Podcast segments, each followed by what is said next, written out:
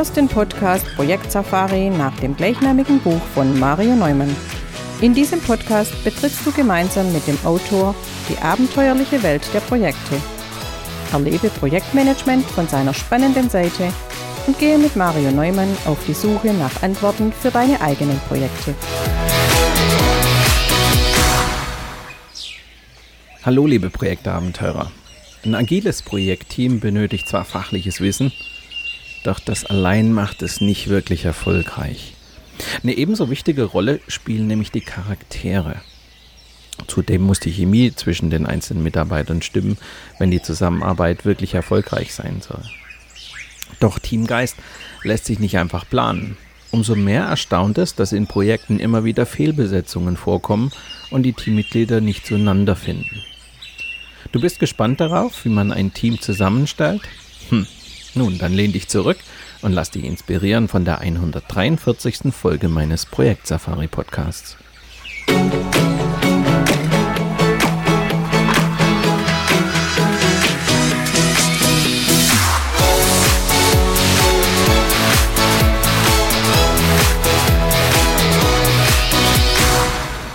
Wie bereits angekündigt, möchte ich euch in den kommenden Sendungen weitere Einblicke in mein neues Buch gewähren und natürlich auch Lust darauf machen, es einmal in die Hand zu nehmen und zu lesen. Wie schon im ersten Band meiner Projektsafari widme ich jede Etappe des Buches einem Abenteurer.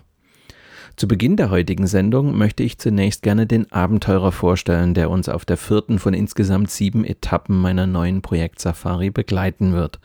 Es handelt sich um den Gewinner des America's Cup, den Segler Dominik Neithardt. Im weiteren Verlauf der Sendung möchte ich darauf eingehen, wie man die richtigen Projektmitglieder auswählt. Am Ende der Sendung gibt es dazu dann noch, wie gewohnt, einige Survival-Tipps. Im Jahr 1851 fand in London mit der Great Exhibition die erste Weltausstellung statt. Eine Messe, bei der jedes Land seine besten Produkte vorführen sollte. Für die Engländer war das Anlass, die US-Amerikaner dazu einzuladen, mit einer Yacht nach England zu kommen und sich in, seiner, in einer Regatta mit ihnen zu messen. Der New York Yacht Club nahm die Herausforderung an und gab den Bau eines Zweimasters in Auftrag, die America. Am 22. August 1851 war es dann soweit. Die Regatta wurde an der britischen Isle of Wight ausgetragen – und vor 15 britischen Teilnehmern des Clubs Royal Yacht Squadron passierte die America als erste die Ziellinie. Die Siegerin der Regatta wurde dann zur Namensgeberin des 1870 erstmals ausgetragenen America's Cup. Der America's Cup ist damit die älteste noch heute stattfindende Segelregatta der Welt. Das ist ein höchst herausfordernder Wettbewerb, bei dem sich alles enorm schnell ändert. Austragungsorte, Wind- und Wasserbedingungen, Regeln, Wettbewerber, technologische Entwicklungen. Um bei diesem Wettbewerb erfolgreich anzutreten, kommt es vor allem auf eines an, das Zusammenspiel im Team. In der über 150-jährigen Geschichte der Regatta hat nie das Team mit dem größten Budget oder mit der besten Infrastruktur gewonnen. Den entscheidenden Unterschied machte immer die Mannschaft. Die perfekte Zusammenarbeit im Team, darauf setzte der Berufssegler Dominik Neithardt, der 2007 mit dem Schweizer Team Alinghi den America's Cup gewann. Nur gemeinsam, so seine Überzeugung, lässt sich die höchstmögliche Energie erzeugen, gut manövrieren und auf Kurs bleiben. Entscheidend kommt es darauf an, mit den anderen Top-Leuten im Team bestmöglich zusammenzuarbeiten, von ihnen zu lernen, auch offen für neue Standpunkte zu sein. Der America's Cup kann von der gesamten Mannschaft gewonnen werden.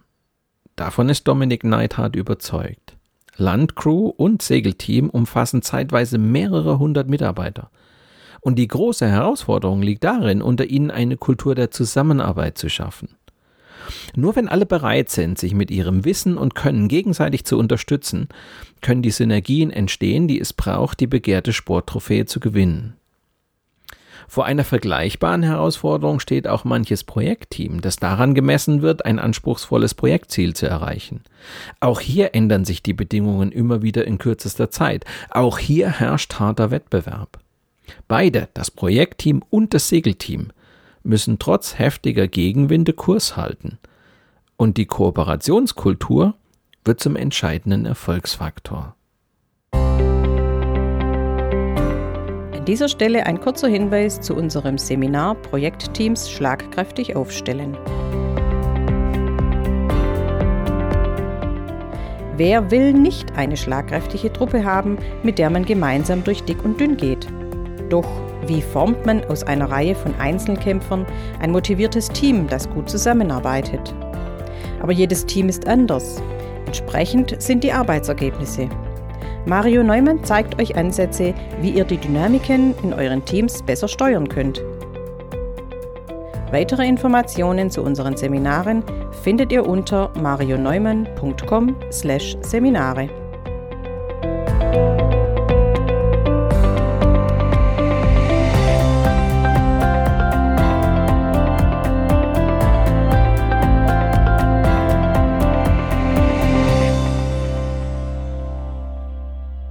Das Schönste ist, dass es niemand wirklich kommen sah und es trotzdem einfach passiert ist.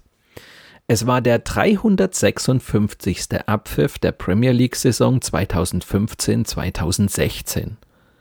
Doch jener, der am 2. Mai 2016 an der Stamford Bridge ertönte, der war anders. Er schien die Fans des Leicester City Football Clubs schlagartig in Kleinkinder zu verwandeln. Sie staunten, sie lachten, sie weinten, sie waren Meister tatsächlich. Als Armin Fee die jungen Wilden des VfB Stuttgart 2007 zum Meister machte, galt das als Wunder. Ein ähnliches Wunder vollbrachte zwei Jahre später Felix Magath, der den Werksclub VfL Wolfsburg zum Titel führte. Doch wie bitteschön soll man dann das nennen, was sich 2016 in Leicester zutrug? A good story, wie Trainer Claudio Ranieri es so herrlich schlicht nannte. Man nehme einen Club, der in 132 Jahren ein paar Mal auf und ab gestiegen ist, einen Club, der in der vorangegangenen Saison nur mit Mühe den Klassenerhalt geschafft hatte und somit als Abstiegskandidat gehandelt wurde. Die Wettquote auf die Meisterschaft lag bei 5000 zu 1. Der Etat von Leicester City betrug nicht mal ein Drittel der Ausgaben der Konkurrenten aus Chelsea oder Manchester. Dazu kam noch ein Trainer, der arbeitslos war, weil er sich zuvor mit der griechischen Nationalmannschaft auf den Färöer Inseln bis auf die Knochen blamiert hatte.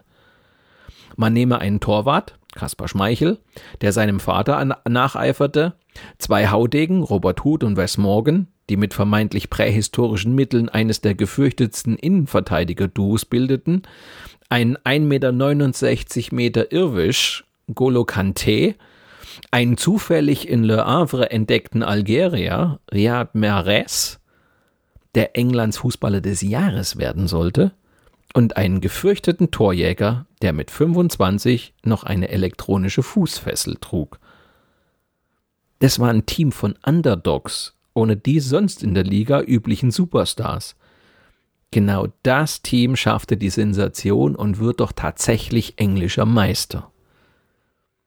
Leicester, sagte Trainerlegende Arsene Wenger, ist ein fantastisches Beispiel dafür, dass es im Fußball nicht nur ums Geld ausgeben geht. In der Tat zeigte der Leicester City Football Club, worum es auch, vielleicht sogar noch viel mehr geht. Leicester behielt im Sommer die Ruhe, als der nächste Abstieg zu drohen schien.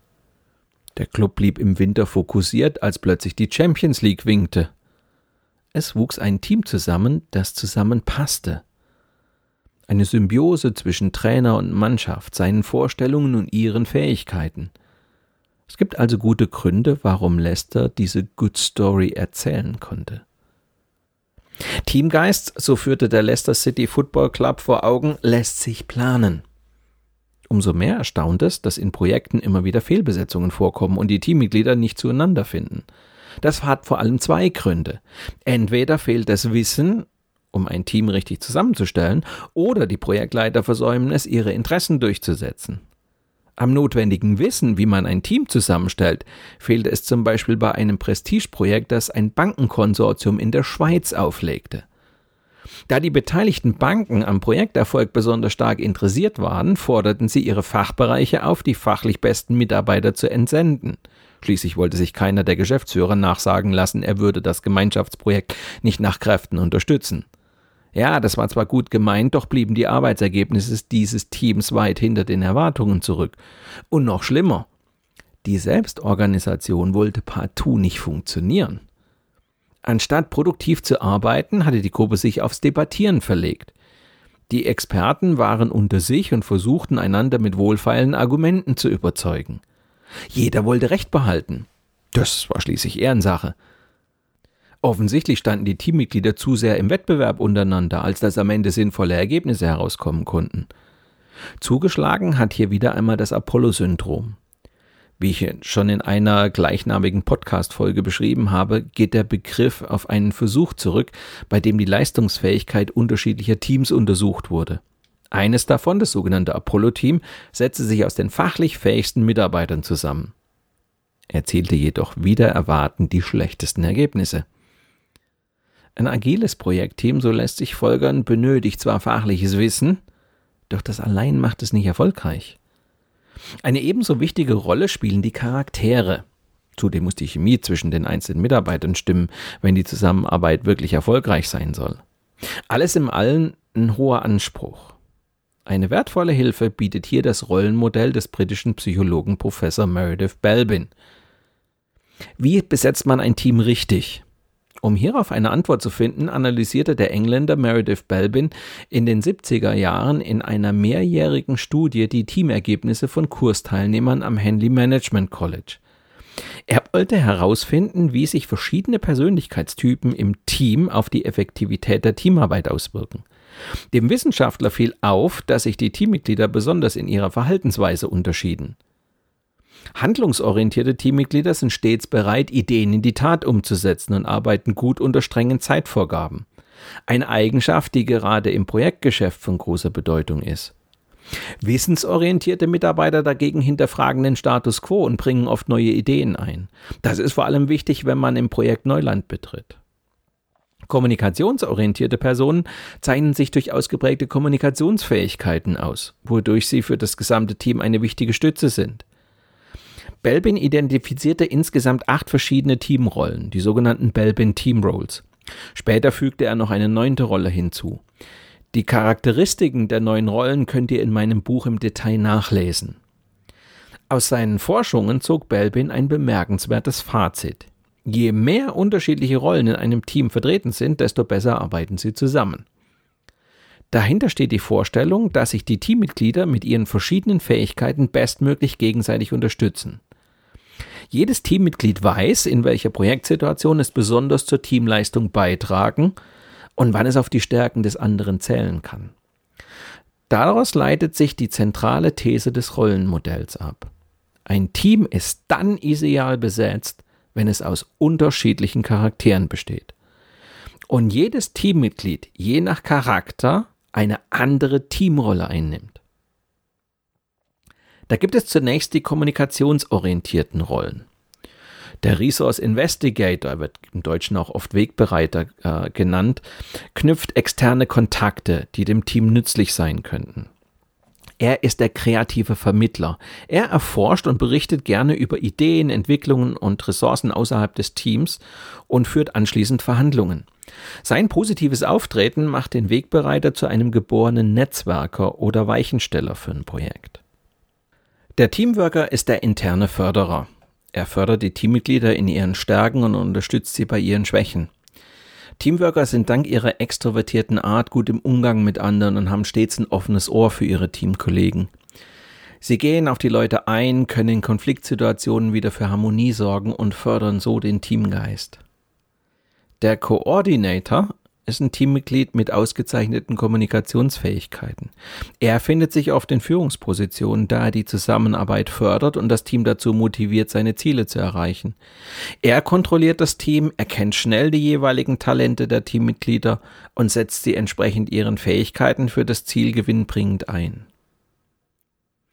Dann gibt es die wissensorientierten Rollen. Der Monitor Evaluator, wird im Deutschen auch Beobachter genannt, ist ein Analyst mit gutem Urteilsvermögen. Er denkt rational und kann seine Emotionen beiseite legen, um sich der Problemlösung zu widmen.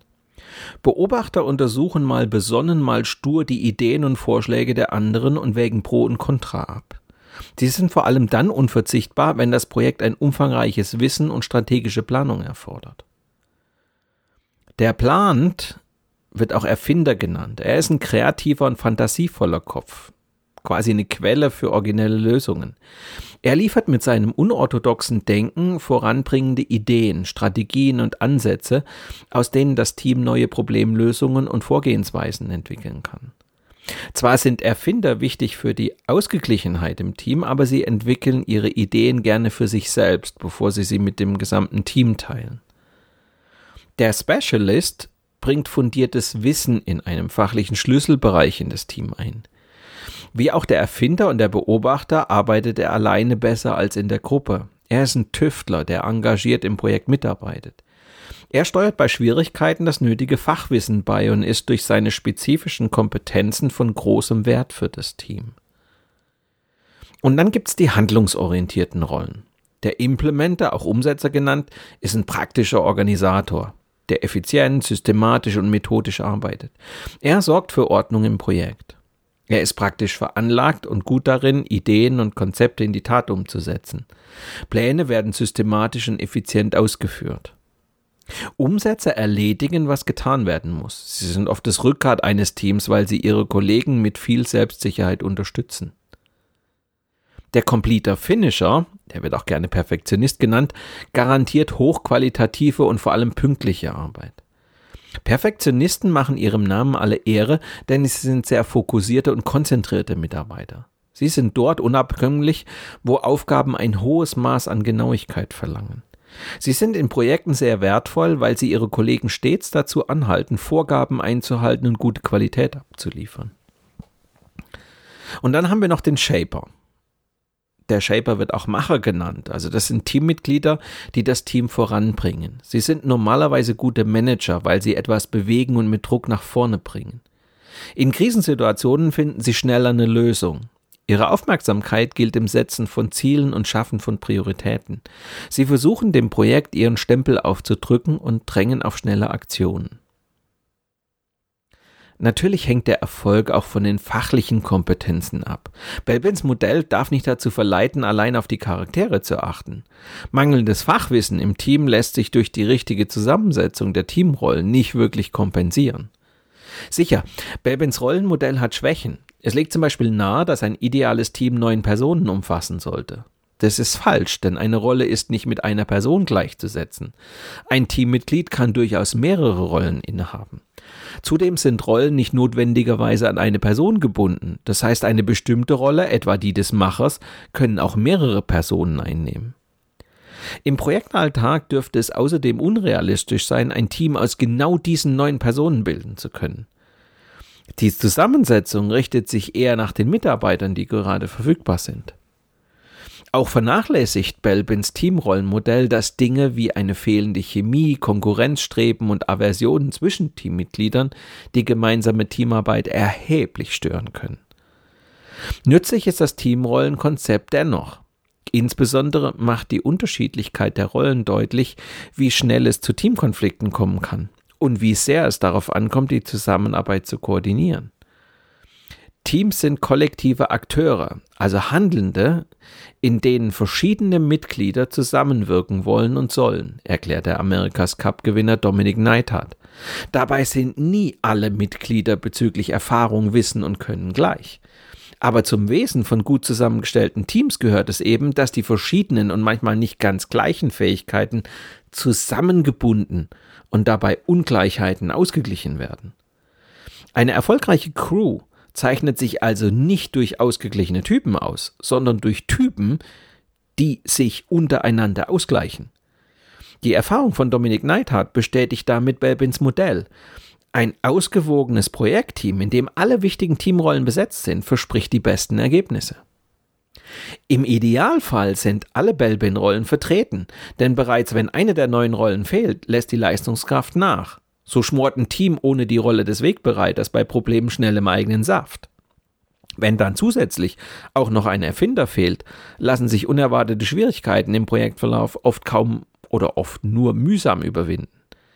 In einem Team mit zwei dominanten Machern fehlt dem Koordinator die Luft zum Atmen. Das heißt, die Vorzüge seiner Rolle kommen gar nicht zum Tragen. Die Leistungsfähigkeit des Teams leidet aber auch, wenn eine bestimmte Rolle zu stark vertreten ist. Setzt sich ein Team zum Beispiel vorwiegend aus Erfindern zusammen, mangelt es zwar nicht an guten Ideen, jedoch an der Initiative, diese Ideen aufzugreifen und umzusetzen. Ein Team, das nur aus Erfindern und Machern besteht, mag nach außen brillant wirken. Die besseren Ergebnisse erzielen allerdings Gruppen, in denen auch Beobachter oder Umsetzer etwas zu sagen haben. Kreativität und Erfolg entstehen nur da, wo Stärken und Schwächen möglichst unterschiedlich verteilt sind. Weisen alle Teammitglieder dieselben Schwächen auf, wird die Gruppe genau an diesem Punkt scheitern. Verfügen alle über dieselbe Stärke, droht ein zermürbender Konkurrenzkampf. Wer mit Teams intensiv arbeitet, weiß, individuelle Eigenschaften zeigen sich erst dann, wenn das Team sich ausreichend ausdifferenziert hat. Je besser die Teammitglieder einander kennen, desto mehr können sie sich voneinander unterscheiden. Sie können Stärken einbeziehen und gegenseitig lernen. Sie können Schwächen zulassen und sich gegenseitig unterstützen. All das verlangt jedoch Vertrauen und Offenheit. Alle Karten müssen auf den Tisch. An dieser Stelle ist insbesondere der Scrum Master gefordert. Dessen Aufgabe ist es ja, die Leistungsfähigkeit des Teams sicherzustellen. Hierbei hilft ihm das Belbin-Modell. Ausgangspunkt kann ein einfacher Fragebogen sein, mit dem er die präferierten Teamrollen der einzelnen Teammitglieder abfragt. Anhand der Ergebnisse der Fragebögen kann ein Scrum Master typische Muster im Teamverhalten erkennen, die er jetzt nutzen oder auch gezielt beeinflussen kann. Er erkennt, was im Argen liegt, wo Potenziale zur Verbesserung entstehen und vor allem auch, an welcher Stelle er mit seinen Methoden ansetzen sollte.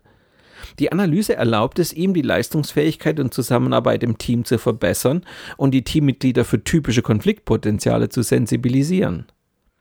Wenn ich mit Projektteams arbeite, nutze ich ganz oft den Fragebogen. Dann berate ich zusammen mit dem Projektleiter oder in agilen Projekten mit dem Scrum Master über die Ergebnisse der Fragebögen und die Konsequenzen, die sich daraus ergeben. Wer hat hier welche Rolle im Team inne? Welche Rollenbesetzung könnte problematisch werden? Oder welche Teamrollen fehlen uns derzeit und was bedeutet das?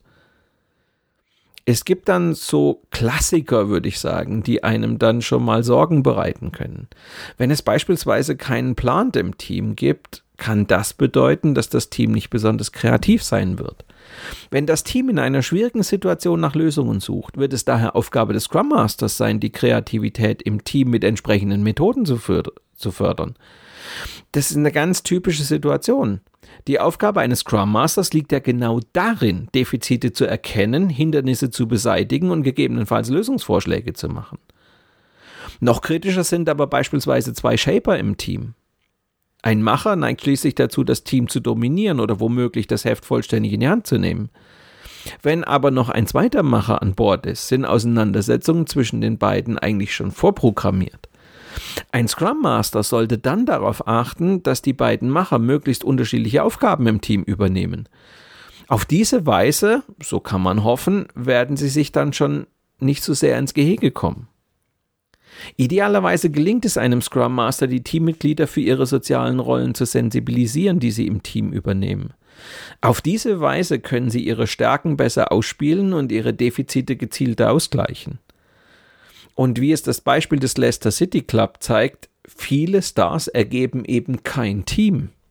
Aber Vorsicht, wenn die Teammitglieder ihre Teamrollen wie Eigenschaften interpretieren, entwickeln sie schnell ein statisches Bild von ich bin so und du bist so. Dieses statische Bild trifft aber auf eine gruppentypische Dynamik.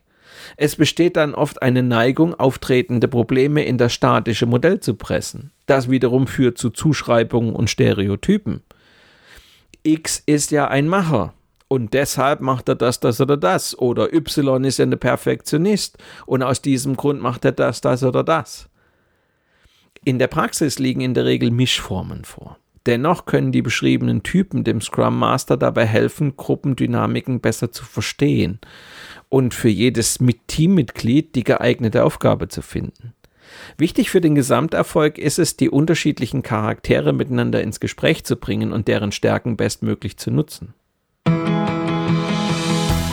Zum Abschluss der heutigen Sendung noch einige Survival-Tipps.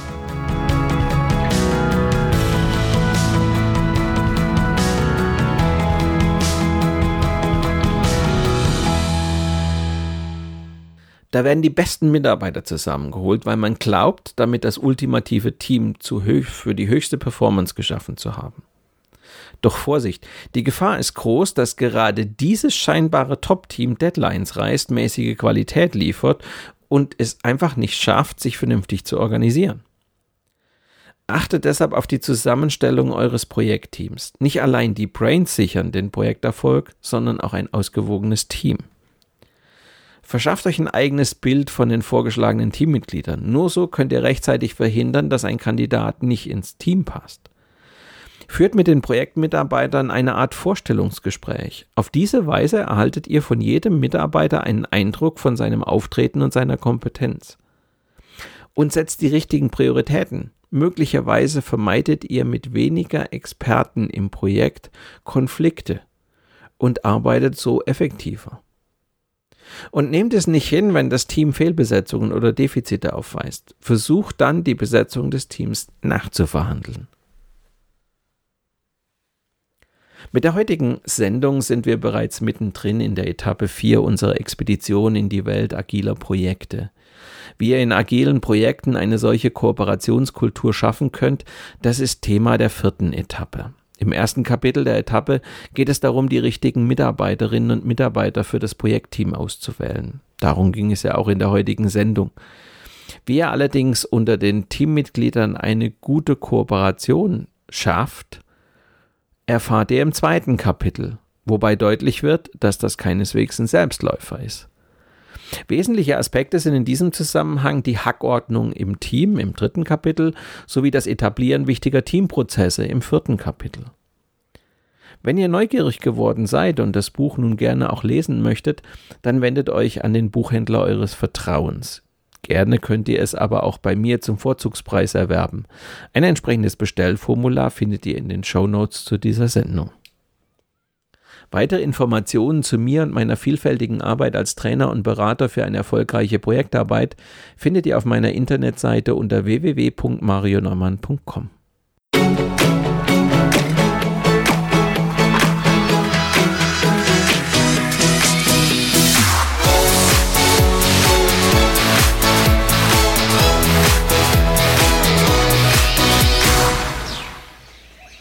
Wer in einem agilen Projekt unterwegs ist, kennt das. Daily Scrum, Sprintplanung, Sprint-Retrospektive, Sprint-Review, Backlog-Refinement. All diese agilen Regelmeetings füllen schnell den Kalender.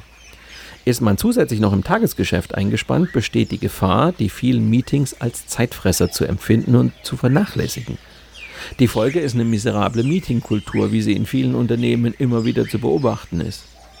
Wenn ihr gespannt darauf seid, wie man eine effektive Meetingkultur schafft, dann hört doch in zwei Wochen wieder rein. Oder abonniert einfach meinen Podcast Projekt Safari.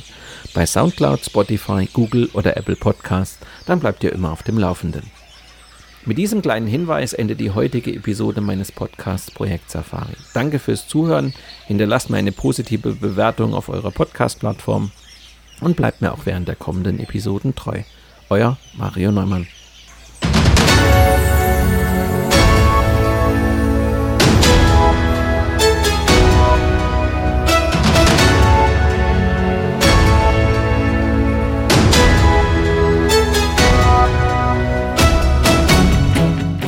Dieser Podcast wurde dir präsentiert von Mario Neumann.